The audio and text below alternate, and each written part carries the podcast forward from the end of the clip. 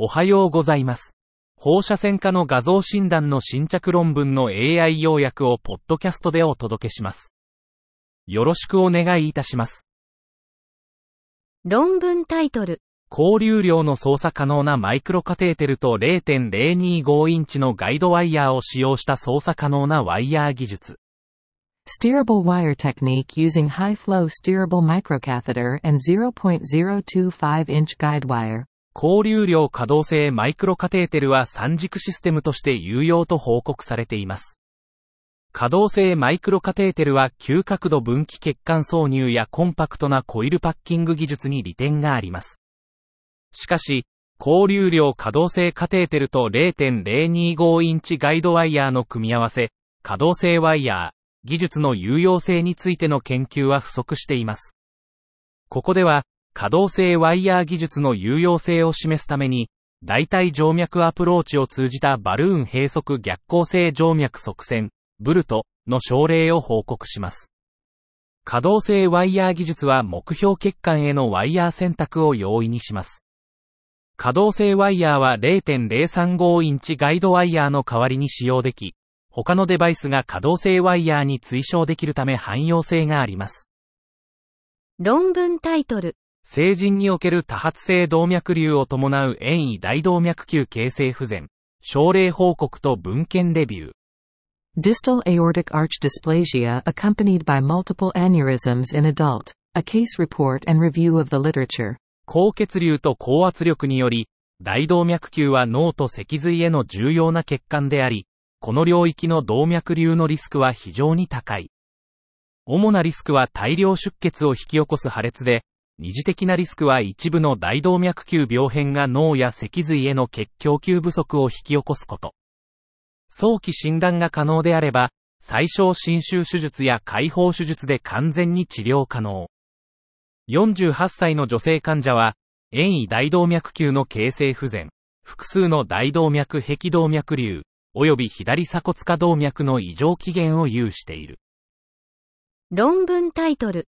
上顎動のユーイング肉種の気な症例。A rare case of Ewing's sarcoma of the maxillary sinus.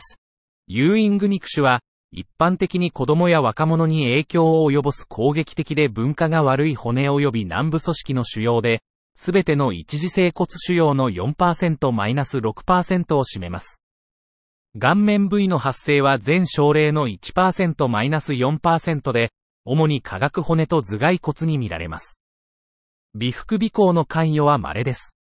11歳の女の子が左方の腫れ、痛み、微閉塞、鼻水、微量の体重減少を伴う症状で1ヶ月間進行していました。CT スキャンでは、左上顎動を中心とした混合性腰骨性及び凝固性の病変組織が見られました。組織学的検査でユーイング肉腫と診断され、新規化学療法が開始され、腫瘍の大きさが50%減少しました。続いて化学療法と放射線療法の併用が行われ、病変の安定が確認されました。上顎ユーイング肉腫は稀で攻撃的な腫瘍であるため、早期診断、組み合わせ療法、長期的なフォローアップが推奨されます。論文タイトル。同側の中枢肺側線症を伴う片側転移性肺石灰化。Unilateral metastatic pulmonary calcification in context of ipsilateral central pulmonary embolism.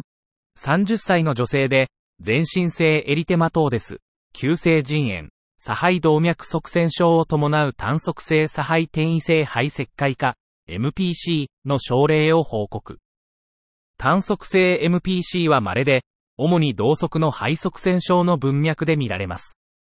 提案されるメカニズムは、肺動脈閉塞により影響を受ける肺への血流減少による局所性アルカローシスによるカルシウム塩の沈殿促進です。論文タイトル。関節鏡手術後11年間続いた方の原発性滑膜軟骨腫症、症例報告。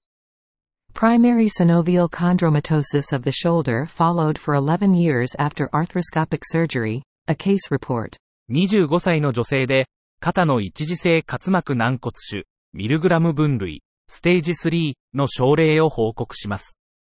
彼女は複数の有利体の関節強化除去と部分的滑膜切除を受けました。病理学的所見は一時性滑膜軟骨腫を示しました。手術後11年間、臨床結果は優れており、再発はありませんでしたが、X 線では肩関節の軽度の変性変化が示されました。これは関節鏡手術後の10年間の追跡期間中に観察された方の一時性滑膜軟骨腫の初の報告です。